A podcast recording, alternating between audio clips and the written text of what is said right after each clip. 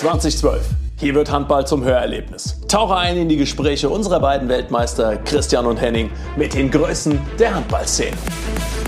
Herzlich willkommen zu unserem Podcast 2012 mit Christian Zeitz und Henning Fritz und wir begrüßen heute Jonas Hoffmann. Servus, grüß euch. Hi. Hi. Henning, willst du anfangen oder soll ich anfangen? Ich würde sagen, den Jonas, den begrüßt du heute. Ja, Jonas, ähm, du bist ja sehr handballbegeistert, warst auch äh, in Düsseldorf am Eröffnungsspiel. Äh, was ist der Unterschied zwischen Handballfans und Fußballfans? Äh, viel mehr Trommeln auf jeden Fall. Ich war ja selber früher Vortrommler. ähm, das weiß, glaube ich, keiner, aber ich habe das sehr, sehr gerne gemacht. Ähm, ich glaube, so, so einen großen Unterschied gibt es gar nicht. Äh, ich finde, dass beides, äh, sowohl im Fußballstadion als auch in der Halle, ähm, die, die Fans sehr ähm, ja, mitgehen, emotional sind, äh, mitgenommen, mitgezogen werden, besser gesagt. Äh, auch ich jetzt, äh, als ich in der, oder immer mal wieder, wenn ich in der Halle irgendwo Handball schaue, werde, werde vom, von der Atmosphäre irgendwie mitgezogen. Ähm, das finde ich beim Handball noch mehr der Fall äh, wenn ich, äh, äh, wenn ich äh, normaler Zuschauer bin, als im Fußball, muss ich sagen. Äh, vielleicht, weil es einfach kompakter ist, weil es noch näher dran ist, äh, weil man vielleicht auch in, einem geschlossener, in einer geschlossenen Halle ist. Ähm, also ich, ich, ich mag es sehr, wie ihr schon festgestellt habt. Ja, und ähm, wie hast du das Eröffnungsspiel empfunden in Düsseldorf? Also wir haben uns ja auch getroffen dort. War das was Besonderes auch für dich als äh, Fußballer, der sag ich mal, vor 60, 70.000 äh, Fans spielt? Ähm, ich fand es ich fand's sehr besonders. Also in allererster Linie versuche ich mich dann auch mal in die, in die Handballer, in die Jungs hineinzuversetzen. Das war ja für sie wahrscheinlich auch ein einmaliges Erlebnis und äh, vielleicht kommt es ja noch öfter, man weiß es nicht, aber ähm, ich fand es natürlich auch sehr spannend. Ähm, ich war mit meiner Frau dort, weil äh, wir im Fußball auch eine Heim-EM bald haben und ähm, die, den Auftakt zu sehen, äh, die Zeremonie, bevor es losgeht, dann die Hymne, ähm, alles singen mit, äh, das hat bei mir schon Gänsehaut ausgelöst, muss ich sagen. Und ich habe zu meiner Frau auch gesagt, äh, man wäre dumm, wenn man solche Chancen äh, nicht nutzt, ähm, weil das erleben, glaube ich, nicht viele in der Heim-Europameisterschaft, Heim-Weltmeisterschaft, wie auch immer. Ähm, Henning, hast, hast du ja auch schon miterlebt. Ähm, das, äh, das ist was ganz Besonderes und äh, die Chance sollte man ergreifen. Hm. Ähm, jetzt stellen sich bestimmt viele Zuhörer oder Zuschauer die Frage, warum wir gerade dich eingeladen haben. Äh, was vielleicht viele nicht wissen, dass du in einer Handballfamilie groß geworden bist. Äh, warum bist du kein Handballer geworden? Weil im richtigen Moment äh, die Hoffenheimer, der Hoffenheimer Jugendkoordinator angerufen hat. Ähm, ich habe die Geschichte schon das ein oder andere Mal erzählt. Es war wirklich so, dass ich Fußball beiseite legen wollte. Der, der Entschluss stand auch schon fest. Und ich habe mich damals für Handball und Golf entschieden. Und weil ich, äh, wie gesagt, auf drei Hochzeiten getanzt habe. Irgendwann hat aber ähm, der gute Harald äh, und die Birgit dann auch mal gesagt, jetzt äh, sollten wir so langsam mal uns zumindest auf zwei fokussieren, weil wir fahren sich sehr, sehr viel in der Gegend herum. Und äh, dann habe ich gesagt, okay, ich lasse Fußball sein. Dann war noch ein äh, mit der äh, badischen Auswahl, was glaube ich, ein, ein Kreisturnier. Da habe ich gesagt, komm, das spiele ich doch mit und dann, und dann höre ich echt auf. Und an diesem Abend nach diesem Turnier ruft wirklich der, der Jugendkoordinator von Hoffenheim an und hat gesagt, äh, er hat das vorhin gesehen, ähm, ob wir uns mal zusammensetzen äh, könnten, weil sie, weil sie Interesse hätten, mich nach Hoffenheim zu holen. Und da kam dann natürlich wieder so der Gedanke, und ich war zum Glück, ich, schon so weit, dass ich das ein bisschen einschätzen konnte, weil damals Hoffenheim noch so auf dem aufstrebenden Ast war, ähm, äh, Regionalliga gespielt hat, aber natürlich äh, der, der Wille und der Drang da war, relativ schnell in die zweite Liga aufzusteigen. Und da habe ich doch gesagt, komm, äh, die Chance muss ich ergreifen, ähm, die will ich auch ergreifen. Und dann äh, war es aber relativ schnell klar, ich muss dann beide andere Sportarten ein bisschen hinten anstellen, weil wir damals schon viermal täglich Training, äh, viermal in der Woche Training hatten. Und das war natürlich sehr zeitintensiv, dann auch viermal in die Woche, äh, viermal in der Woche nach Hoffenheim zu fahren. Und deshalb war dann Handball, Fußball wieder ein bisschen hinten angestellt. Und ja, so hat es dann seinen Lauf genommen. Ja, das war ja nicht die schlechteste Entscheidung im Nachgang, oder? Hast du nicht bereut? nee, das, das auf gar keinen Fall. Ähm, das stimmt, aber ich, ich muss schon sagen, gerade wenn man dann in der Handballhalle ist und äh, zuschaut, man vermisst es schon sehr. Und es ist ja nicht so wie beim Golf, dass man mal sagen kann, man geht jetzt einfach mal auf die Runde. Beim Hand, ja, man könnte natürlich in der Halle noch das Tor werfen, aber ganz alleine macht es dann, glaube ich, weniger Spaß. Da fehlen dann doch ein paar. Also es, es knistert dann schon ähm, in, in den Armen in dem Fall.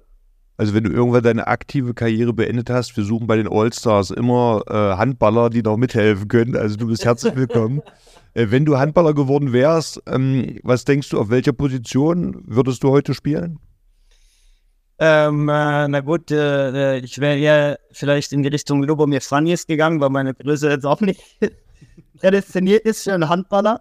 Deshalb wäre es vielleicht der flinke Mittelmann geworden oder halt der Linksaußen, ähm, weil alles andere wäre, wär ich glaube ich, äh, wäre nicht prädestiniert äh, mein Körper gewesen. Aber ähm, ich, ich glaube, die Handballkenner wissen, wenn man äh, nur so eine Körpergröße hat und will im Handball bestehen, da muss man schon ein außergewöhnlich guter Handballer sein und ähm, ob es dafür gereicht hätte, das, das steht natürlich in den Sternen. Also ich kenne dich ja schon ein bisschen länger. Also ich habe dich äh, mit deinem Bruder. Äh, ich wollte es gerade sagen, dass ja du kannst vielleicht ein bisschen was dazu sagen. Äh, Benjamin schon äh, in der Halle gesehen. Da warst du vielleicht äh, drei, vier Jahre alt und dein Bruder war, wenn nicht, aber drei Jahre älter ist als du. Ja, dreieinhalb. Äh, und da habt ihr immer ähm, vorm Spiel in der, in der Halle oder auch im, in der dunklen Halle, als es schon Licht schon aus war, habt ihr mit dem Fußball gekickt. Also ich habe dich nie mit dem Handball in der Hand gesehen, sondern immer nur mit dem Fußball. Ich weiß nur, dass Volker Götz einmal bei dem Spiel, wo man an dem, an der, an dem kleinen Strich, da haben wir ja immer gespielt, so, äh, äh, ich glaube, wenn man fünf Bälle kriegt, kriegt man auf den Arsch oder sowas. Da hat mir Volker, Volker Götz einmal über den Kopf gestrichen.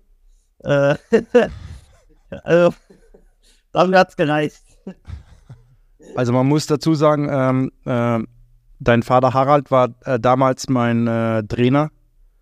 Ähm, erst in der Landesliga in der zweiten Mannschaft und dann Co-Trainer in der ersten Mannschaft, also auch in der zweiten Bundesliga war er Trainer und hat euch quasi immer äh, mit in die Halle genommen und ihr habt äh, zu zweit da äh, mit dem Ball seid ihr durch die durch die Halle äh, geflitzt und haben, habt äh, jeder freie Minute habt ihr Ball gespielt. Und so, so habe ich dich kennengelernt und ich, da hat man natürlich auch damals schon gesehen, was für ein Talent in euch beiden steckt. Also das muss man schon sagen, das ist, ähm, ja, da hat er der Fußball schon fast am Fuß geklebt, wie, wie, man das so schön nennt. Mitgekickt haben wir auch immer beim Aufwärmen. Genau, äh, Harald, dein Papa hat auch noch mitgekickt. Oder er stand vorne neben, der Michael Roth auf der einen Seite und Harald Hoffmann auf der anderen Seite und haben immer nur auf den Ball gewartet, dass sie ins Tor schießen können. Manchmal neigt es auch richtig zu stehen. Genau. Aber von wem hast du denn das Fußballtalent? Von deinem Vater oder woher kommt das? Ich glaube auch vom, vom Papa, weil er hat ja auch mal, äh, ich weiß nicht, ob du die Geschichte kennst, er hat ja auch mal, er wurde ja mal monatelang gesperrt, weil er angeblich einem Schiedsrichter äh, ich glaube, es war nach dem Spiel oder in der Halbzeit in den Arsch getreten hat. also mein Vater war auch bekannt, die hin und wieder für eine rote Karte. Aber da wurde er, glaube ich, damals Monate gesperrt, obwohl er es nicht war. Äh, das müssen wir dazu sagen. Und äh, ist dann damals in den paar Monaten äh, zum Fußballtraining gegangen. Äh, ich glaube, das war auch beim FC Rot. Und hat dort dann gekickt. Und äh, da waren sie auch äh, recht begeistert von ihm, so wie er es zumindest selber erzählt. Also ich glaube, das Talent kam dann äh, äh, Das ist super. Also äh, ich hätte jetzt gedacht, dass der Papa nicht so viel Talent mitgegeben hat, aber so wie ich ihn kenne. Aber das ist ja immer das heiße Thema auch zwischen uns beiden. Äh, wer ist der bessere Fußballer und äh, wer. Was ist das für eine Frage? Wer ist denn der beste Fußballer ähm, äh, oder der beste Handballer, der Fußball spielt, mit dem ihr gespielt habt? Oh, das ist echt schwer zu sagen. Also ich rede jetzt mal von unserer Generation, das ist so die 2004er. Da waren einige dabei, die gut spielen konnten. Ne? Florian Kehrmann, äh, Blecki Schwarzer konnte mit dem Ball umgehen, Markus Bauer, Kretsche. Also da waren schon einige. Ich glaube, dass wir in der Halle auch ganz okay sind, weil du natürlich nicht diese großen Räume hast auf dem Feld. Das, da seid ihr ja viel schneller. Und äh, aber vielleicht in der Halle, wo ihr vielleicht nicht eure Schnelligkeit und die Technik so ausspielen könnt, wo wir eher so im Raum stehen können, da hätte ich mir schon zugetraut, vor einigen Jahren mal anzutreten und äh, ja, dass man nicht die Klatsche kriegt, aber Also ich hätte gesagt, dass 2004er Mannschaft, da waren einige dabei, die gut spielen konnten. Ne? Und da waren ja auch einige dabei, die, die lange Zeit beides gemacht haben und sich dann irgendwann für Handball entschieden haben. Ja, also ich habe auch zwei äh, vom THW Kiel. Fußball spielen? Vorm Training. Ja, also wir haben immer gerne Fußball gespielt. Ob jetzt gut äh, mal dahingestellt, aber wie ich es gerade gesagt habe, Erwärmung war am liebsten Fußball. Ähm, ich kann mich erinnern, dass wir äh, oftmals Reisen hatten nach Niederlage und alle haben jetzt mit einem Straftraining äh, gerechnet. Und dann sagte der Trainer, äh, wir spielen Fußball. Und dann waren die Beine auch nicht mehr schwer. Das war völlig verrückt, wenn wir Fußball gespielt haben. War, und dann, ich kann mich an Zeiten und Mannschaften erinnern, da war es wichtiger, im Fußball zu gewinnen, als in einem Trainingsspiel. Also ich habe ich hab auch zwei Fußballer, die äh, sehr gut Fußball spielen, zwei Handballer, die Fußball spielen. Einmal Aaron Palmerson, der auch, glaube ich, auf Island äh, äh, Jugend- und Junioren-Nationalmannschaft gespielt hat im Fußball.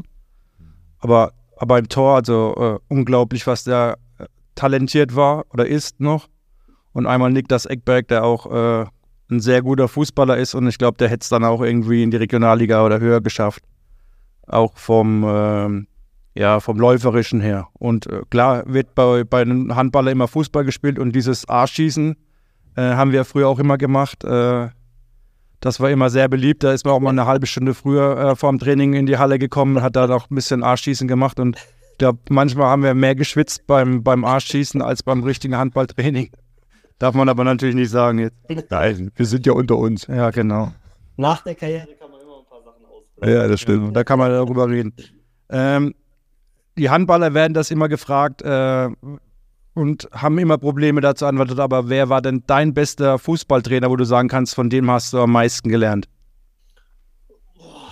Ähm, also damals hat mich natürlich Jürgen Klopp sehr geprägt, weil er der erste Trainer war im, äh, in der Bundesliga. Ähm, und wenn du da als junger Kerl den Sprung schaffst und du hast sofort Jürgen Klopp als Trainer, der das, das prägt schon sehr, muss man sagen. Ähm, aber jetzt, also so gefühlt, äh, nimmt man von jedem ein bisschen was mit. Jetzt natürlich ist es, so wie es gerade läuft, ist natürlich auch einfach zu sagen, dass Xabi Alonso äh, richtig guter Trainer ist. Ähm, und äh, klar, der Erfolg spricht auch ein bisschen für ihn gerade.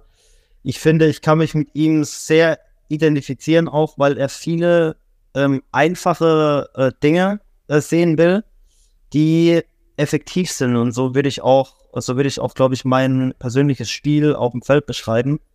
Deshalb äh, harmoniert es oder passt es sehr gut. Aber dann gibt es vielleicht auch, äh, wie eben schon erwähnt, Jürgen Klopp, der, der äh, andere Stärken hat, äh, die dich irgendwie auch besser machen. Ich finde es auch immer wichtig zu sagen über einen Trainer dass er Spieler besser macht. Weil wenn du irgendwie stetig einfach nur bleibst, dann finde ich, äh, es ist, ja, ist dann vielleicht ein, ein, guter Trainer, aber so ein richtig guter Trainer macht Spieler besser und entwickelt sie weiter. Und äh, man will sich ja auch immer weiterentwickeln. Deshalb, ja, ich glaube, ich würde wirklich sagen, dass, äh, äh, dass äh, Jürgen Klopp und, und, äh, und Xabi Alonso, wenn ich mich jetzt entscheiden muss, wie gesagt, ich nehme von jedem immer was mit, aber das waren schon absolute Top-Trainer.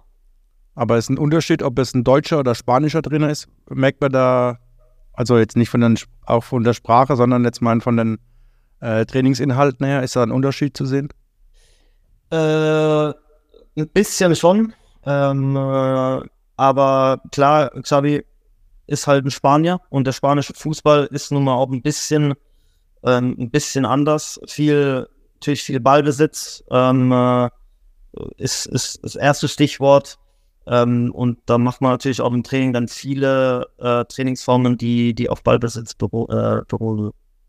In welchem Bereich denkst du, hat er dich jetzt besser gemacht?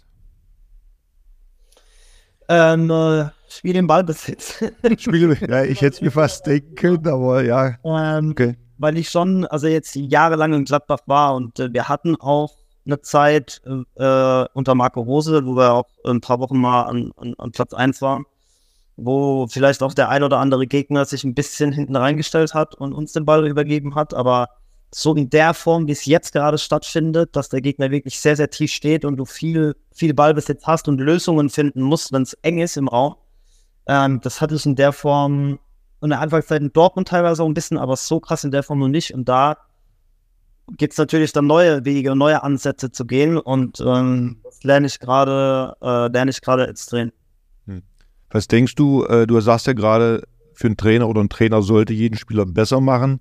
Das heißt, das in, individuelle Niveau steigern äh, ist ein Punkt, aber auch ich kann mir vorstellen, äh, Atmosphäre im Team.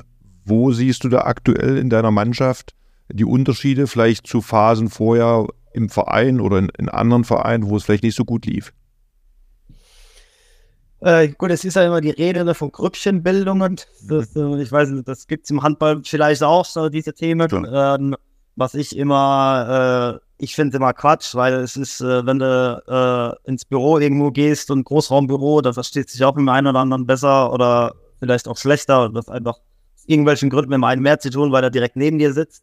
Ähm, äh, dann ist es ja klar, dass man mit denjenigen viel mehr interagiert als, als mit anderen. Wir haben äh, unsere Kabinsprache zum Beispiel größtenteils Englisch, weil äh, Xavi natürlich hat auch in Deutschland gespielt, äh, ist jetzt nicht das perfekte Deutsch, aber wir haben halt auch äh, Spieler aus Südamerika, die dann, ähm, die dann kein Deutsch äh, können und ähm, deshalb verständigen wir uns alle auf Englisch größtenteils. Wir Deutsch natürlich Deutsch, aber ähm, das ist eigentlich auch keine äh, äh, kein Hindernis, ähm, um um dann irgendwie in der Mannschaft äh, ein besseres oder schlechteres Gefühl oder ein schlechteres Klima aufkommen zu lassen. Also im Gegenteil, ich glaube, viele nutzen das auch sehr, um die Sprachkenntnisse wieder zu erweitern und zu verbessern. Ähm, und natürlich spricht auch oder ist auch wichtig, äh, wie es läuft, äh, wie, wie erfolgreich man ist. Ähm, äh, wir haben noch kein Spiel dieser verloren. Äh, ich will es gar nicht zu laut sagen, oder glaub, es ist Januar, ne? äh, da siehst du, wird gleich gebellt. Ähm, das ist natürlich aus, äh, äh, ausschlaggebend dafür, wie es ist in der Triple Triple Und da können wir uns natürlich gar nicht beschweren. Hey, ich kann es ich ja mal so von uns sagen. Jetzt muss ich erstmal äh, den, den an die Leine nehmen. Ich kann es ja mal von uns sagen. In Kiel war es so, dass du drei Monate Zeit hattest, als äh, Ausländer Deutsch zu lernen und dann kostete das, war das im Strafenkatalog festgehalten. Mhm dass es das Strafe kostet, wenn du kein Deutsch gesprochen hast. Und ich, da, da gab es Kassenwader, die haben das sehr hart durchgezogen. Ne? Super, so wie der Finanzminister. Ich, ich habe ich hab aufgeschrieben teilweise und äh, ja, andere haben es eingetrieben. Was Die Kassenwerte sind generell so. beliebt, glaube ich. yeah. Da wurden dann harte Strafen bezahlt. Ja, ja wie, wie ist die Situation momentan? Wie ist dein äh, Gefühl für eure momentane Situation in der Liga? Äh, roundabout gesagt natürlich positiv, ähm, äh, gerade weil wir an Platz 1 stehen, weil wir ungeschlagen sind, weil es jetzt Mannschaften gibt, die, äh, die sich so hinten reinstellen, weil sie, glaube ich, äh, ja, sehr, äh, oder weil sie Respekt mittlerweile sehr davon haben, ähm, relativ schnell das Spiel zu verlieren, aus der Hand zu geben. Und deshalb greifen, glaube ich, hin und wieder jetzt Mannschaften zurück äh, auf die Art und Weise, sich hinten reinzustellen und äh, einen Bus vors Tor zu parken. Äh, was einem natürlich in die Karten spielt, weil man ein sehr dominantes Spiel hat und je weiter weg der Ball vom eigenen Tor ist, desto höher ist die Wahrscheinlichkeit, dass du kein Tor kriegst. Und ähm, deshalb darf das gerne so weiterbleiben, aber es ist natürlich schon äh, außergewöhnlich, glaube ich, äh, solche Phasen, dass man so lange ungeschlagen bleibt. Äh, das, das, wie gesagt, ich glaube nochmal drauf, hoffentlich bleibt es auch so, aber äh, irgendwann wird auch wieder der Tag kommen, wo man ein Spiel verliert. Und äh, da ist dann auch abzuwarten, wie reagiert die Mannschaft darauf. Das Gefühl kennt man ja nicht und äh, wie, äh, wie beeindruckt das eilt. Wobei ich auch sagen muss, wir waren jetzt in der Saison, ich glaube, dreimal im Rückstand. Und dreimal hatte ich das Gefühl, die Mannschaft ist sehr unbeeindruckt davon, sondern zieht sofort wieder äh, an und bleibt, äh, jeder bleibt bei sich im Kopf, ähm, jeder bleibt ähm, in unserem Plan. Und das ist äh, schon mal ein Fingerzeig dafür, dass uns auch vielleicht in Niederlage, meine ich, äh, auf der Bahn wirft. Aber ist auch natürlich äh, Arbeit und ist auch ähm, oder spricht auch für einen Trainer, wenn eine Mannschaft so äh, reagiert und unbeeindruckt auf Rückstände ähm, äh, reagiert. Ja, euer Trainer macht auch einen sehr gelassenen Eindruck, das muss man sagen. Habt ihr dann eine bestimmte Strategie, wenn ihr in Rückstand äh, seid, was ihr jeder Einzelne für sich dort denkt oder gibt es da taktische Anweisungen? Ähm, es war bisher so, dass wir zweimal zum Beispiel in der Halbzeit äh, mit einem Rückstand in die Halbzeit gegangen sind. Und da ist schon so, dass, dass der Trainer dann nochmal sehr genau auf unseren Plan hinweist, was nochmal wichtig ist und auch, ähm, das macht einen guten Trainer dann auch aus, in situativ erkennt, äh, wo kann man vielleicht gerade was verändern, um, um das Spiel zu drehen. Und das, da hat er ein sehr gutes Gespür, ein sehr gutes Auge dafür, muss man sagen ähm, was dafür spricht, dass wir alle Partien, wo wir im Rückstand waren, nicht verloren haben. Ähm, jetzt auch nicht gewonnen, aber zumindest gegen äh, direkte Konkurrenten noch ein Unentschieden mitgenommen haben. Und das, äh, ja, das ist, glaube ich, sehr, sehr wichtig. Und wichtig ist auch, dass du aber auch den einen oder anderen Spieler auf dem Platz hat, der vielleicht dann auch nochmal ähm, den Ton auf dem Platz angeht, der, ähm, auch wenn es nur normales Anfeuern ist, äh, einfach Positivität ausstrahlt auf dem Platz und äh, ja, die Idee des Trainers dann auch auf andere wieder Ich weiß ja, dass dein Vater Harald ähm, Fan von einem anderen Fußballverein ist. Ähm, wenn, er, wenn er ins Stadion kommt, zieht er trotzdem äh, dein Trikot an und äh, ist er sehr sauer, wenn äh, seine Mannschaft dieses Jahr nicht deutscher Meister wird? Also Trikotfrage äh, ausnahmslos, das ist immer mein Trikot an und ich glaube, äh, äh, da wird er auch eine Ausnahme machen, äh, solange ich eine aktive Karriere habe, äh, dass, dass äh, der andere Verein dann nicht Meister wird. Welche Farben hat der andere Verein? Wollen wir darüber reden, oder? Ähm, ich weiß nicht, ob der Jonas da sagen möchte, welcher, welcher Verein oder wel mit welchem äh, Trikot er früher durch, durch die Halle gelaufen ist. Ich glaube, ich glaub, die Zuhörer wissen alle, von welchem Verein okay. sprechen. Das ist nicht schnell zu deuten. Du, äh, bei, deinem, bei deinem letzten Wechsel habe ich eigentlich gedacht, äh, äh, dass dein Vater dir da, da den Tipp gibt, äh, Richtung Süden abzubiegen und nicht Richtung äh, Westen. Hat er, da, hat er da keinen Einfluss drauf gehabt? ähm, nee, äh, das behält er sich raus. oder, oder hast du ihm erst danach erzählt, dass du unterschrieben hast? er, er wusste es vorher schon. Ähm, aber das war, es war wirklich eine, eine, heftige Zeit, muss man sagen, um, um das nochmal anzubrechen, weil wenn man so lange bei einem Verein ist, fällt es einem nicht einfach, da AD zu sagen. Ähm, da war, äh, da war ich gerade im Urlaub, als, als da drunter drüber ging und ähm, aber klar, die, äh, meine Eltern, meine Familie, die wird in sowas schon einbezogen. Ähm, wie sieht denn so ein Fußballalltag aus? Wie sieht so ein Tag bei dir aus? Äh, wann habt ihr Training? Äh, wie läuft das ab genau bei euch? Also so wie heute, zwei Tage nach dem Spiel, ist äh, der freie Tag. Ähm, Tag nach dem Spiel ist immer Regeneration. Und ansonsten, natürlich hast du den Spieltag dann, ähm, wenn wir jetzt mal von Samstags ausgehen, und dann hast du die Trainingswoche Dienstag bis Freitag. Ähm, jeden Tag äh, einmal Training, ist aber auch wieder abhängig vom Trainer. Es gibt auch äh, in Gladbach was meistens so, dass wir Anfang der Woche zweimal hatten. Ähm, teilweise dienstags und mittwochs zweimal, manchmal nur einmal an beiden Tagen. Also das entscheidet so ein bisschen der Trainer oder mittlerweile wird ja auch viel äh, Wert auf Belastungssteuerung gelegt. Äh, da hat vielleicht auch mal ein Athletiktrainer Mitspracherecht, wie viel, wie viel und wie oft getrainiert wird. Ähm, aber in der Regel ist man anderthalb Stunden vorm äh, Trainingsstart äh, in der Kabine und ähm, bereitet, sich, äh, bereitet sich vor. Ähm, je älter man wird, desto öfter liegt man dann auf der Bank und muss sich vorbereiten. Und, äh, schon vorm Training massiert massiert nicht, aber da legt vielleicht der, der Osteopath noch Hand dran, dass das passt. Und dann geht es auch direkt weiter in, äh, in die Kraftkammer, um äh, verletzungsvorbeugend irgendwas zu machen. Gibt der ein oder anderen, ich ja auch, der schon ein paar Knieverletzungen äh, hatte. Und da ist dann schon wichtig, äh, spezifische Übungen ähm, äh, zu machen, um da halt äh, vorbeugend Maßnahmen zu treffen, dass sowas immer passiert. Manchmal steckt man nicht drin. Aber zumindest hat man alles dafür getan. Und nochmal, je älter man wird, desto, desto mehr Zeit muss man da investieren. Und nach dem, äh, und nach dem Training äh, dasselbe Spiel eigentlich. Also ähm, man lässt sich nochmal behandeln oder geht sofort äh, in, die, in die Kältekammer. Wir haben eine Kältekammer im Stadion, was echt cool ist. Ähm, bei minus 110 Grad. Äh, ist ähm, gern gesehen beim einen oder anderen, wenn man sich danach wirklich wieder frisch fühlt. Und ich sage mal so, insgesamt äh, hat man vielleicht einen Zeitaufwand zwischen, zwischen fünf und sechs Stunden. Und ähm, morgen ist zum Beispiel so, haben wir, es gibt immer mal wieder auch Media Day, wo dann verschiedene äh, Themen noch äh, erledigt werden. ähm, nach, einer, nach einer Einheit, ähm, keine Ahnung, für einen Fankatalog äh, Bilder aufnehmen, äh, auch Interviews, was eigentlich wöchentlich ansteht. Und dann äh, kann sich der Tag auch äh, noch eine Stunde länger, Stunde länger ziehen, aber ich glaube, da, das ist alles noch ähm, angenehm. Also ich glaube, wer sein, wer sein äh, Hobby zum Beruf machen, machen darf, der ist, glaube ich, sehr dankbar darüber. Und äh, macht ihr zusammen Frühstück oder nach dem, gibt es nach dem, nach dem Training zusammen Essen oder wie ist das?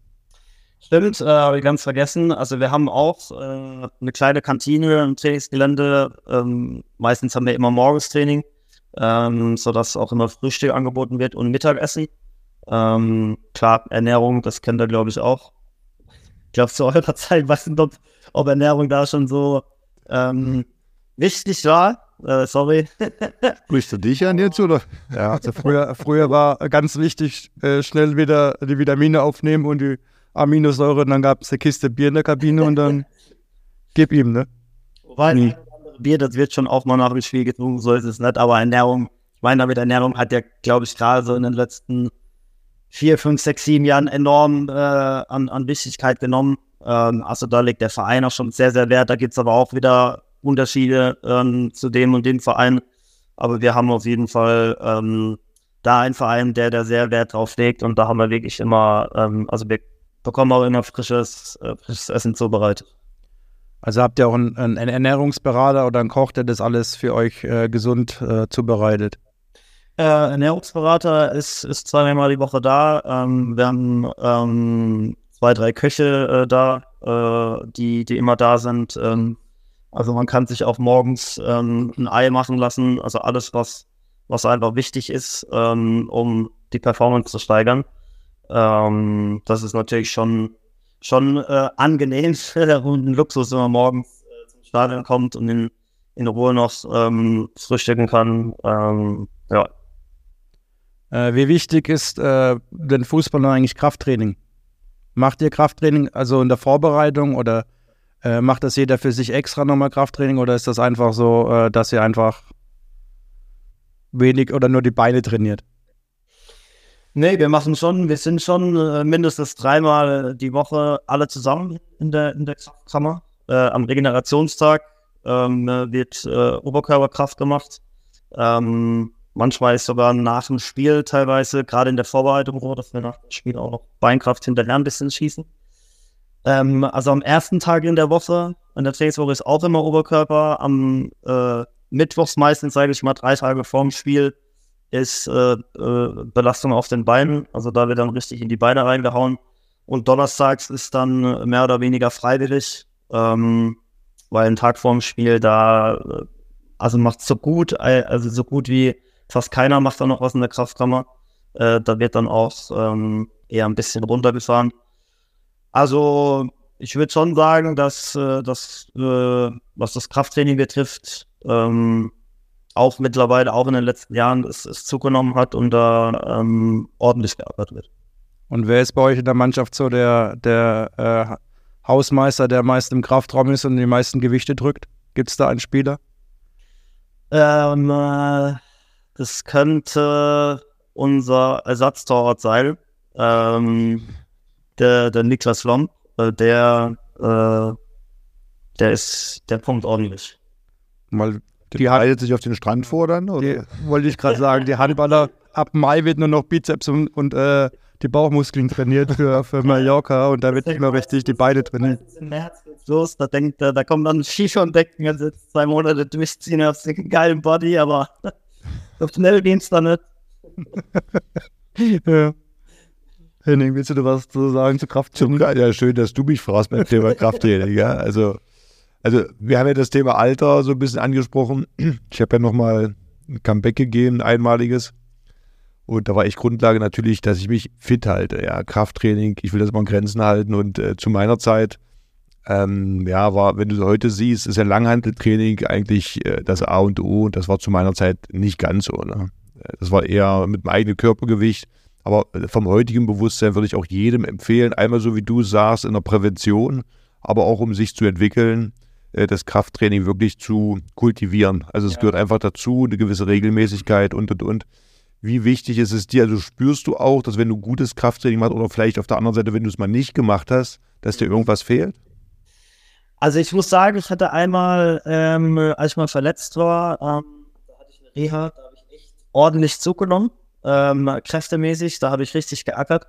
Und ich fand schon, ich hatte danach das Gefühl, gerade in Zweikämpfen, ähm, dass du stabiler, stabiler bist und stabiler wirkst. Und besseres Gefühl sage ich jetzt eher mal in Anführungszeichen, weil wenn du von innerhalb von heute auf morgen, innerhalb von ein paar Wochen drei, vier Kilo mehr hast, finde ich, merkst du das schon auch ein bisschen an der Schnelligkeit. Ähm, weil sich der Körper ein bisschen umstellt. Und da war dann so irgendwann mein, äh, mein Gedankengang. Klar, es ist cool, wenn man einen geilen Körper hat, Muskelmasse hat ohne Ende, aber man muss es so ein bisschen auf seine Spielweise anpassen. Und wenn man eher der flinke, schnelle Spieler ist und damit halt punktet, dann sein Spiel zu ändern, dann äh, ja, weiß ich nicht, ob das der richtige Weg ist. Aber ich glaube, Leon Goretzka hat eine, eine Muskelverwandlung mal genommen vor ein paar Jahren. Ihm, ihm äh, hat es anscheinend gut getan. Also da muss auch jeder auf seinen Körper selber hineinhören. Gerade, glaube ich, wenn man älter wird, weiß man das gut einzuschätzen, was man braucht und was nicht und wie viel Krafttraining man braucht und was nicht. Also es ist auch schon hin und wieder mal der Fall, wenn man in der Trainingswoche startet und vielleicht ein unfassbar intensives Spiel gehabt hat, dass man dienstags oder mittwochs ein Athletiktrainer sagt, ey, ich, ich merke es, das wäre zu viel, wenn ich heute noch ähm, Krafttraining mache, ich lasse es heute weg oder ich mache es dosierter. Ähm, das habe ich zumindest gemerkt, im Alter kann ich das viel besser einschätzen. Äh, jetzt war jetzt die Europameisterschaft in Deutschland und da haben die Medien ja immer so gepocht, äh, der Vergleich Handball und Fußball. Äh, wer ist der allgemeinere Sportler oder allgemein bessere Sportler? Äh, was würdest du sagen? Wer, wer äh, wird in bestimmten Sportarten äh, ja, besser sein, sage ich jetzt mal? Also ich glaube, dadurch, dass beides ähm, Ballsportart ist, ähm, und äh, ihr habt ja auch schon gesagt, Handballer können einigermaßen immer gut kicken.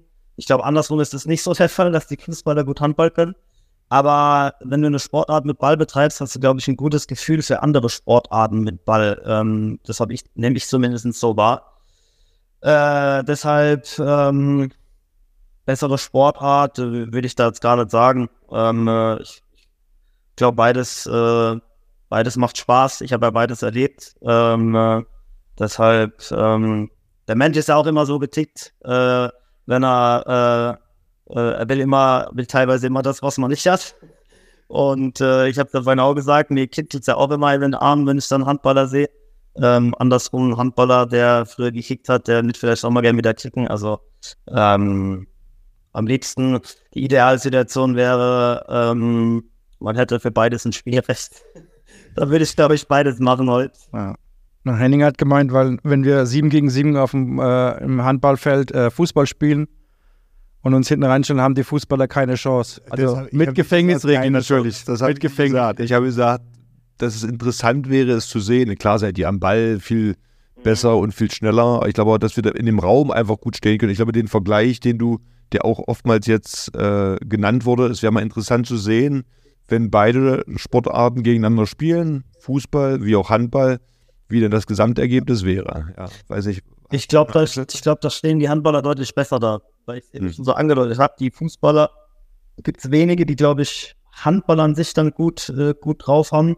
Hm. Und die Handballer, dadurch, dass sie auch viel kicken äh, ne, im Training, da entwickelt sich, glaube ich, auch irgendwann beide. Ihr habt ja vorhin gesagt, manchmal war das wichtiger als Training. Ähm, deshalb, ich würde schon sagen, dass die Handballer da ähm, äh, im Vorteil werden. Ja, du musst auch äh, verstehen, bei den Handballer wird Fußballer mit Gefängnisregeln gespielt. Also da gibt's, da gibt's dann äh, richtig auf die Knochen, also mit Körpereinsatz, da fliegt auch mal einer gegen die Bande. Also das muss man schon sagen. Handball ist schon der Körper. Also wir können das ja mal im Hinterkopf behalten. Vielleicht gibt es ja mal die Gelegenheit, dass wir sowas entsprechend auch mal äh, in Live umsetzen können. Stellen wir, mal, stellen, wir, stellen wir mal hinten an. Aber Henning, ja. du darfst da nicht mal mitspielen. Ich habe ja so alt. Meine Teamkollegen, äh, die wissen das ja auch, dass ich gerne Handball äh, für Handball gespielt habe und schaue. Und es gab mal eine Diskussion mit Chris Kramer ähm, in, in Gladbach noch. Da hat, äh, da habe ich ihn gefragt. Da ging es irgendwie ums Torwartspiel auch. Für dich auch interessant, weil Henning. Ähm, da habe ich ihn gefragt, wenn du zehnmal alleine auf dem Torwart laufen würdest, in einem Tempo-Gegenstoß, wie viele würdest du reinmachen? Und äh, ich glaube, da überschätzen sich manchmal viele. Ähm, ich weiß nicht mehr, was er gesagt hat. Ich glaube, er hat so vier gesagt, ich bin mir nicht mehr sicher, vier oder fünf. Ich habe aber gesagt, also wenn du zwei machst, dann, äh, dann bist du, glaube ich, ganz gut damit. Ähm, und das, das ist bis heute steht es noch aus, dass wir, dass wir das mal organisieren äh, äh, und das getestet. Also du siehst ja selbst in der Spitze, jetzt äh, war ja Finalwochenende bei der Europameisterschaft, wenn die Torhüter richtig drauf sind, wie viele freie Bälle die auch bei den ja. Superspielern halten. Ne? Also klar, dann ist die Gesamtsituation spielt dann mit einer Rolle. Also man unterschätzt das und ähm, äh, der Robert Harting hat mal mitgespielt, ein Benefizspiel. Mhm und hatten sie Meter geworfen. So, und jetzt holt er aus. Jetzt kannst du dir vorstellen, ich meine, Diskus äh, hat ja auch was mit Werfen und Ausholen zu tun und alle haben jetzt gedacht, ey, der schießt das Tor kaputt, ne? Also, ich übertreibe jetzt natürlich ein bisschen, aber der Ball kam so. Holt natürlich aus wie großer, so ein Atze. Aber daran siehst du, dass das umzusetzen, die Power, die irgendwo im Körper ist, das ist gar nicht immer so einfach. Ne? Deswegen, ja. ihr, ihr Fußballer seid natürlich auch athletisch, könnt mit dem Ball umgehen. Aber die Kraft, die im Körper ist, das umzusetzen auf den Ball und Geschwindigkeit, das ist wirklich erstmal eine Übungssache. Ja.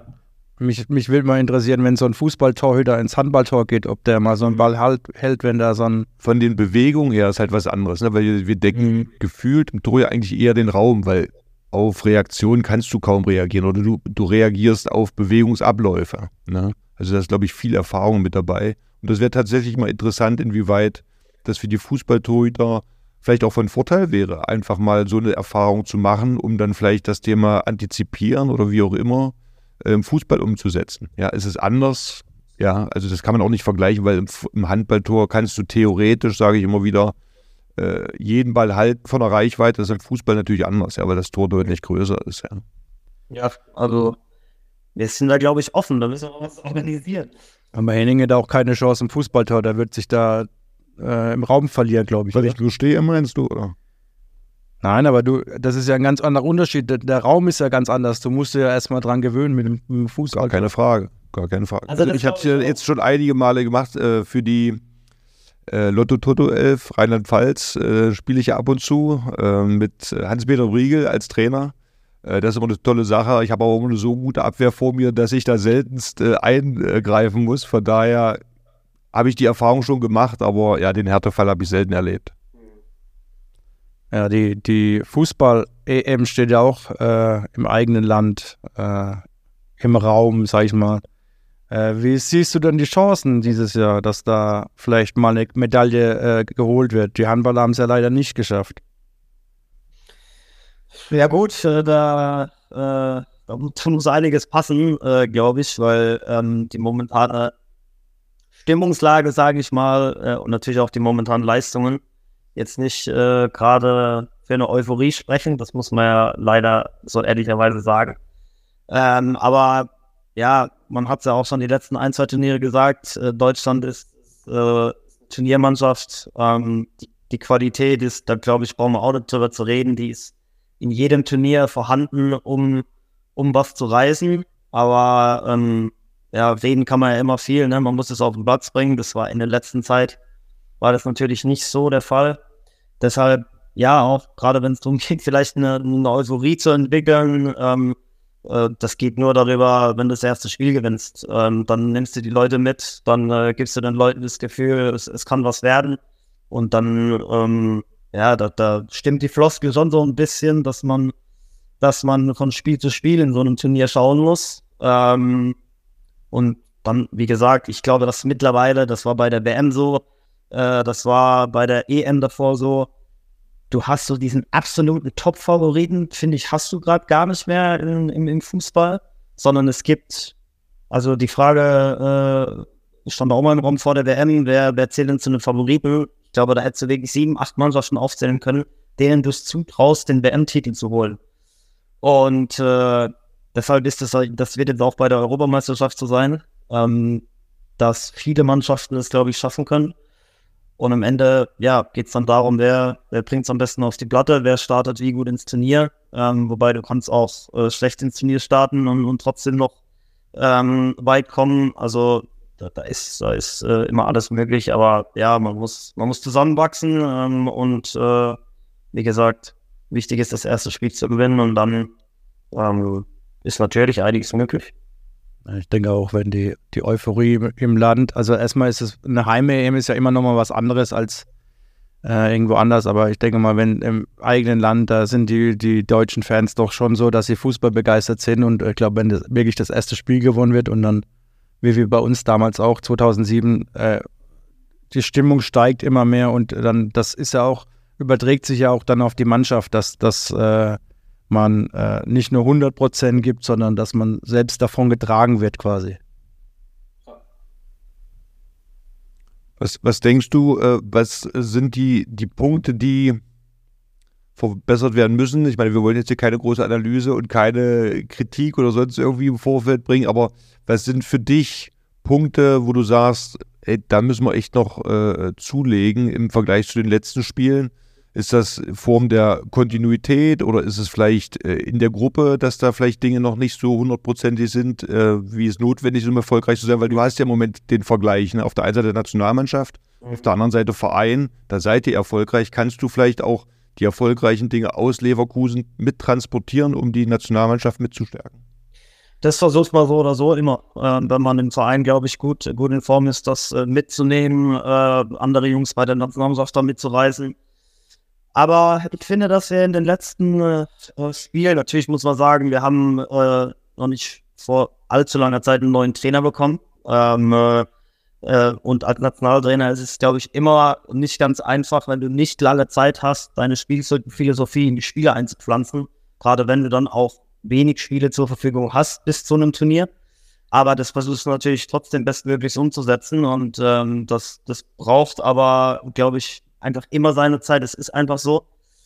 Und trotzdem darüber hinaus äh, ist es gerade dann wichtig, wenn man vielleicht äh, das Gefühl hat, äh, da hat vielleicht noch, da hat vielleicht noch äh, wirklich die Tugenden an den Tag zu legen ähm, und sich darüber hinaus dann auch mal einfach ja auch ein bisschen zu identifizieren, nicht nicht einfach immer sagen, hey, wir sind, wir sind Deutschland, wir sind eine Fußballmannschaft, äh, wir werden das schon irgendwie mit unserer individuellen Qualität reisen.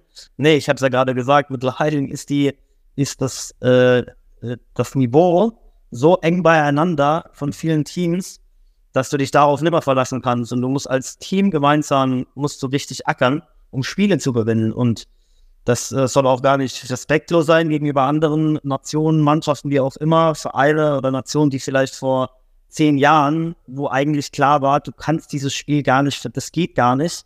Das ist heutzutage nicht mehr so. Das ist in der Bundesliga nicht mehr so. Das ist äh, in der Nationalmannschaft bei Turnieren nicht mehr so. Äh, wir haben es ja erst äh, schmerzlich erfahren müssen bei einer WM, ähm, äh, dass, dass man auch gegen vermeintlich äh, kleinere Nationen ähm, verlieren kann. Und äh, da finde ich dann einfach, das muss man, das muss man sich selber eingestehen, wie ich es eben angedeutet habe, nicht mehr zu sagen, äh, wir sind Deutschland, wir rocken das schon, sondern ähm, du musst da als Mannschaft auftreten, du musst natürlich einen Plan an der Hand haben, aber ja, nicht mehr dich zu sehr auf individuelle Qualitäten verlassen, sondern ähm, die Tugenden müssen heutzutage, finde ich, Hauptbestandteil sein äh, in jedem Spiel. Gerade weil ich es eben schon angesprochen habe, dass das Niveau so nah äh, ranrückt und vermeintlich kleinere Mannschaften die Tugenden alle an den Tag legen, weil sie wissen, sie können die Großen nur so schlagen. Und die legen das an den Tag. Und dann musst du ihnen den Schweit abkaufen, indem du das genauso an den Tag legst. Und dann kommt deine individuelle Qualität auch wieder besser zum Tragen. Wenn du da gleich auf bist in die Themen. Und das, ähm, äh, das finde ich, das, äh, äh, das könnte schon ein, ein, Punkt sein, wo wir, wo wir dann äh, hoffentlich auch wieder, wieder besser spielen, besser punkten, worum es im Endeffekt geht und eine gute das ist ja, das ist ja äh, beim Handball genauso. Also in der Bundesliga gibt es ja auch kein, kein leichtes Spiel mehr, da kann jeder jeden schlagen an einem guten Tag. Und bei der Nationalmannschaft war oder ist es ja genauso, dass die kleinen Nationen immer mehr aufholen und äh, auch äh, ja, die großen Nationen schlagen. Das hat man ja auch jetzt bei der EM gesehen, dass es äh, Spiele gab, wo, wo man jetzt nicht damit gerechnet hat. Zum Beispiel das Unentschieden gegen, äh, gegen Deutschland mit von Österreich. Österreich, ja das war jetzt auch nicht zu erwarten, wenn wir, wenn wir jetzt die letzten zehn Jahre sehen. Äh, da hat äh, Österreich äh, sehr, sehr viel aufgeholt und äh, es sind immer mehr vermehrt deutsch oder österreichische Spieler in der deutschen Bundesliga zu, zu sehen und äh, guck mal, Färöer Inseln, ja. Äh, wie gut die mit einmal Handball spielen können. Also ich glaube, für die neutralen Fans ist das ja klasse, dass es ja. mehr Mannschaften gibt, wo das Niveau sehr eng beieinander liegt Für euch als äh, Betroffene wird es umso härter natürlich, ne? weil wie du sagst, es gibt keine Mannschaft mehr, die du, ich sag mal, annähernd mit Halbgas äh, schlagen kannst. Aber ich gebe dir natürlich recht, am Ende über die Tugenden zu kommen. Äh, und wenn du die Tugenden an den Tag legst, und dann kommt irgendwann auch das Talent äh, dazu, und aber die Tugend, auf der baust du im Endeffekt auf. Ja. Vielleicht gibt es ja dann eine ähnliche Situation. Da habt ihr Fußballer ja 2006 im Sommer das Sommermärchen vorgelegt mit dem äh, Halbfinalspiel und dann in der Bronzemedaille. Und wir konnten ein halbes Jahr später dann entsprechend das Ganze krönen. Vielleicht haben wir ja jetzt eine umgedrehte Situation, dass wir in diesem Jahr ähm, im Halbfinale gespielt haben und ihr ein halbes Jahr nehmen später wir. das Ganze krönen könnt. Warum nicht? Sofort. Bitte was? Das nehmen wir sofort.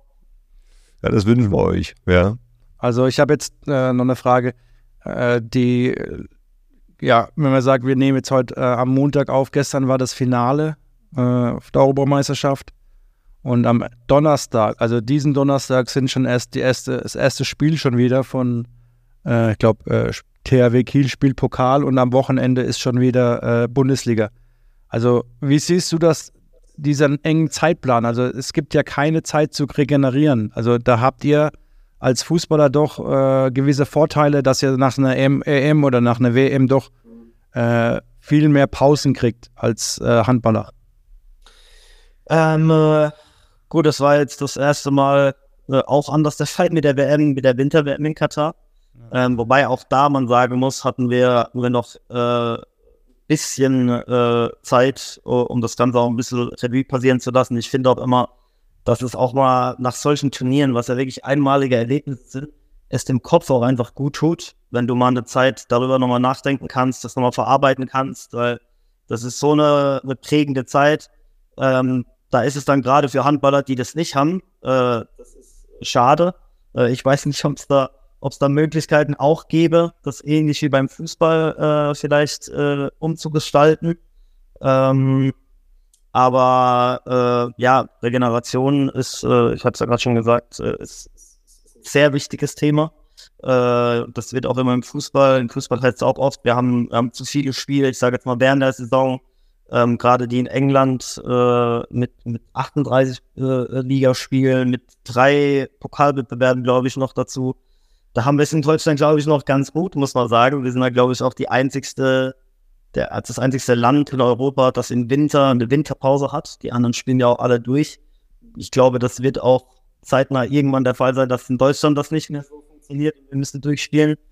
Äh, was das betrifft, äh, kann ich mich, glaube ich, glücklich schätzen, in der richtigen Zeit äh, äh, eine aktive Karriere gehabt zu haben, weil es schon schön ist im Winter, wenn man, äh, wenn man ein paar Tage Urlaub hat, gerade über Weihnachten, Silvester.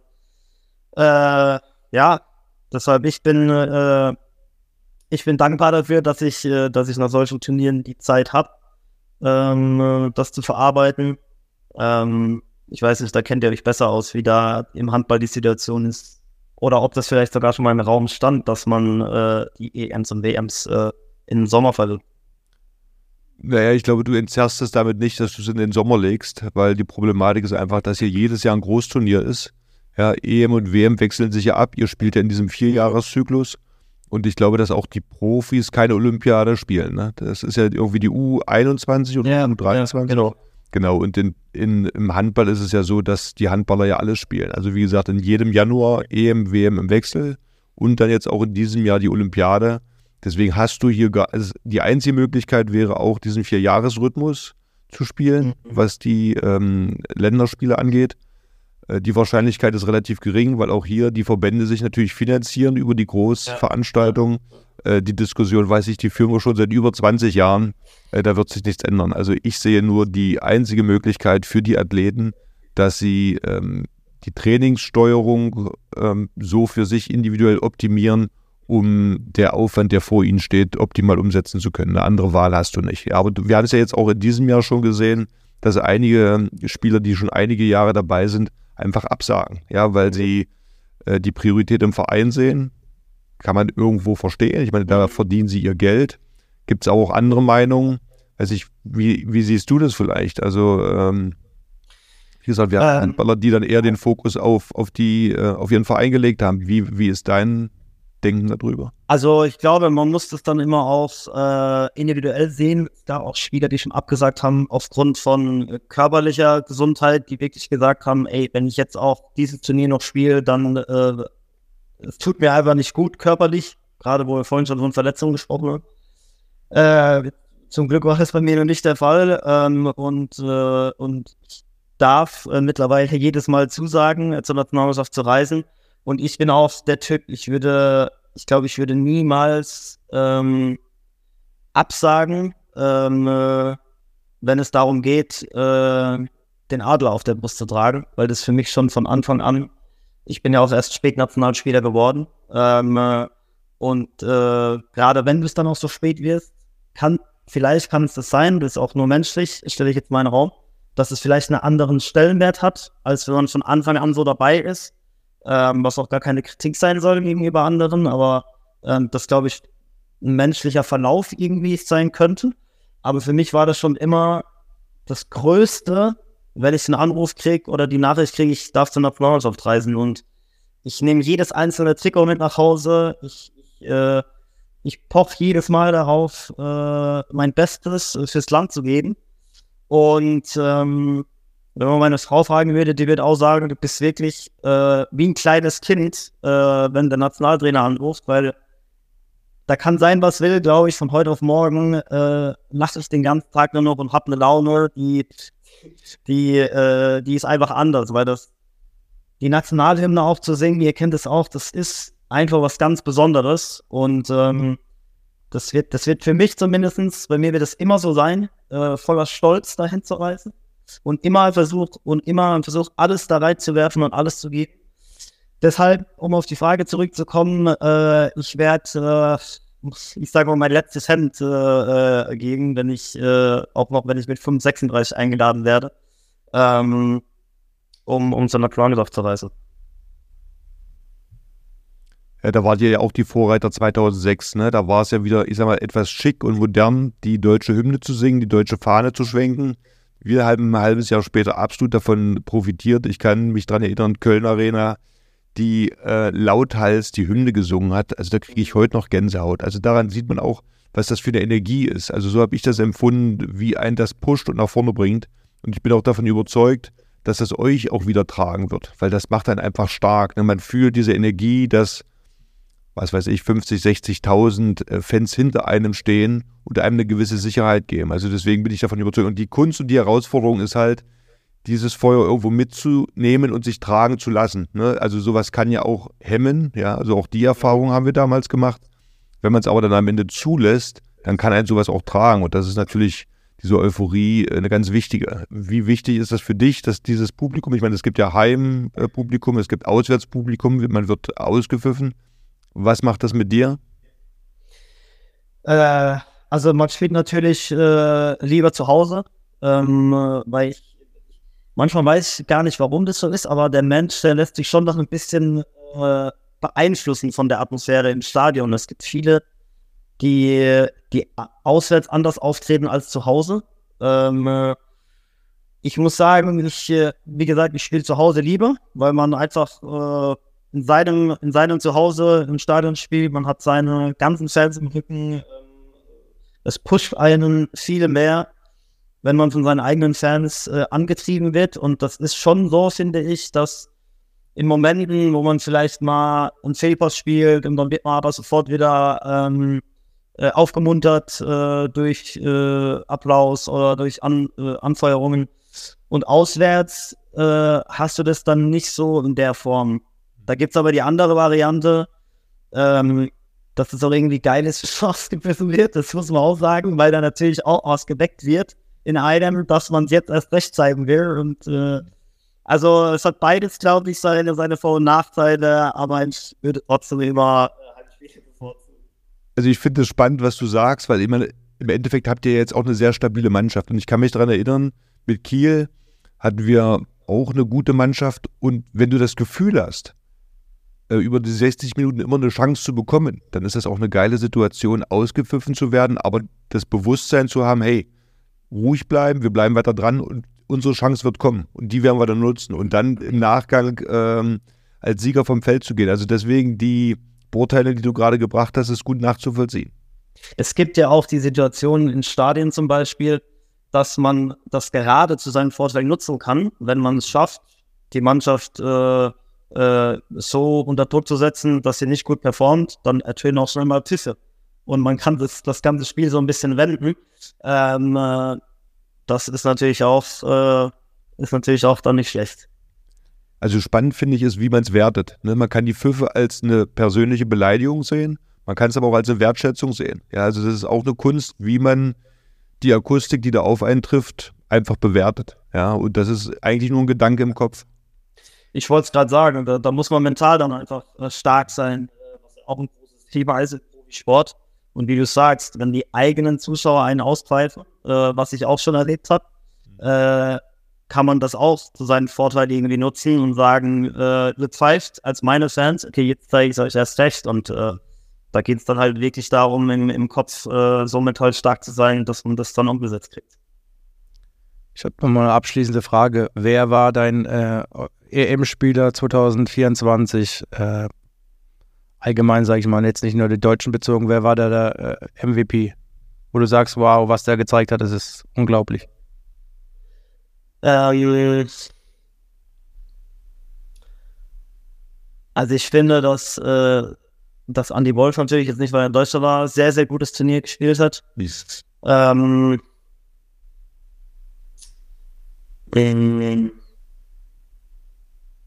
natürlich der Spieler äh, von Frankreich, der zum MVP gewählt wurde. Ähm, Emily. Emily.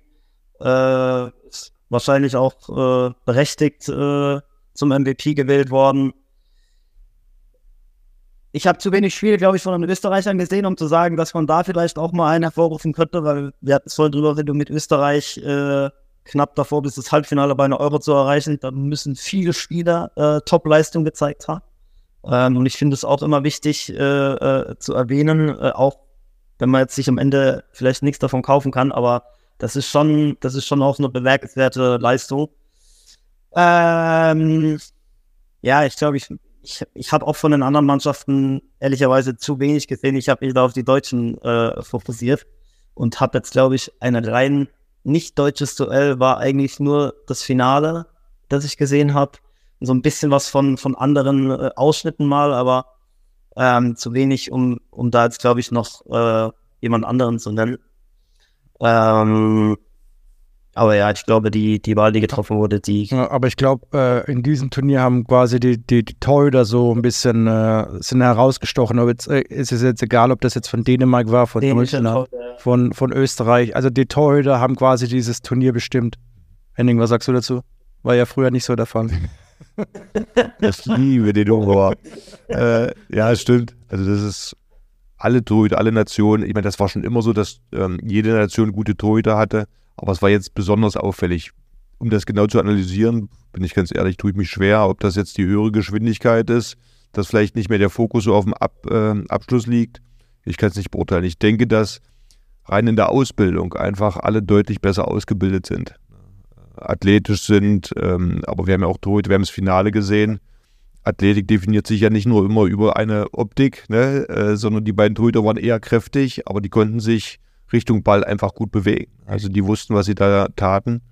Und äh, das ist interessant zu sehen, dass es nicht das Schema F gibt, ne? du musst groß sein, dünn und beweglich, sondern ich glaube, für jedes Talent äh, gibt es hier Möglichkeiten, im Tor erfolgreich zu sein. Ist das äh, heutzutage auch so, dass sich vielleicht Handballtorhüter mit, mit Videomaterial noch mehr einstellen auf die Gegenspiele? Ah, mehr würde ich nicht sagen. Ich glaube, dass sie einfach besser ausgebildet sind. Besser ausgebildet in, in Technik. Die haben alle eine gute Technik, flach, flache Bälle, ne? also was diesen Hürdensitz oder Spagat angeht.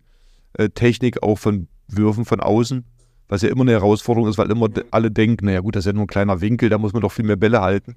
Das ist aber sehr unangenehm, weil eigentlich musst du dich noch effizienter bewegen, weniger und im richtigen Moment das Richtige tun.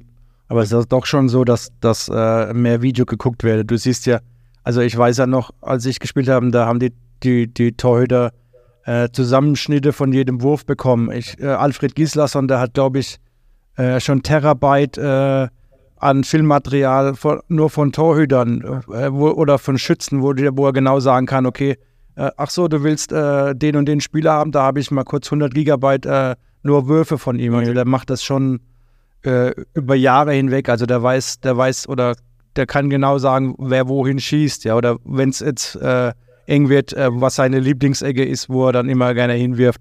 Also da gibt es schon, Henning ist jetzt noch in Bozen mit seinem, da hat er natürlich kein, kein Video geguckt, da hat er Stimmt nicht. Video geguckt. Das ist ein Fußball, hat er kein Videomaterial gekriegt von der italienischen Liga. Das ist im Fußball aber auch. Also wir gucken uns teilweise unmittelbar vor dem Spiel, vorm Aufwärmen noch, haben wir zwei iPads in der Kabine und haben zu jedem Spieler Szenen, wie er sich offensiv, defensiv verhält, ähm, äh, zum Torwart, wie er sich beim 1 gegen 1 verhält oder in bestimmten Situationen. Also was ja auch, finde ich, eine gute Sache ist. Das ist ja nichts, was man, äh, was eine schlechte Entwicklung genommen hat, sondern äh, man kann sich einfach noch besser darauf einstellen. Christian, früher war das halt im TSV Östringen äh, im Wohnzimmer bei den Hofmanns im Kaffee am Kuchen, oder? Nee, wir waren in der TSV-Halle, aber da haben wir zwischendurch eine Rumsteak gegessen. und, und, wenn, und wenn Michael Roth kein Video da hatte, dann haben wir halt nur Rumsteak gegessen. Das war auch nicht schlimm.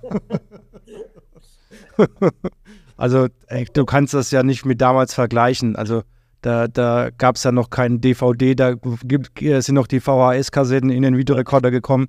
Und da musste, da musste von jedem Verein immer einer losfahren. Äh, eine Woche vorher musste, musste die Mannschaft dann filmen, weil es noch kein, äh, noch kein Filmmaterial gab oder keine, also das war ja noch äh, grausam. Äh, Da müssen war, die Jungen jetzt erstmal googeln, oder? VHS-Kassette, was das ist. ne? Das stimmt. Henning, hast du noch was? So? Jonas, gibt es von deiner Seite irgendwas, was du noch gerne sagen möchtest? Ja, ich, würde da schon gerne dran anknüpfen, äh, dass wir mal was ausmachen, dass mal der Chris Kramer zehnmal auf den Torwart läuft oder äh, dass man so ein Spiel draus macht. Das finde ich schon cool, muss ich sagen. Aber da stellen wir einen richtigen Torwart rein, nicht Henning. Weil äh, mit 49, So, da, das schneiden wir raus. mit 49, da, da rufen wir Andi Wolf an, dass der, dass Das der wäre aber noch eine größere Demütigung, Demütigung dann für einen, äh, für einen Chris zum Beispiel, wenn das dann nicht schafft.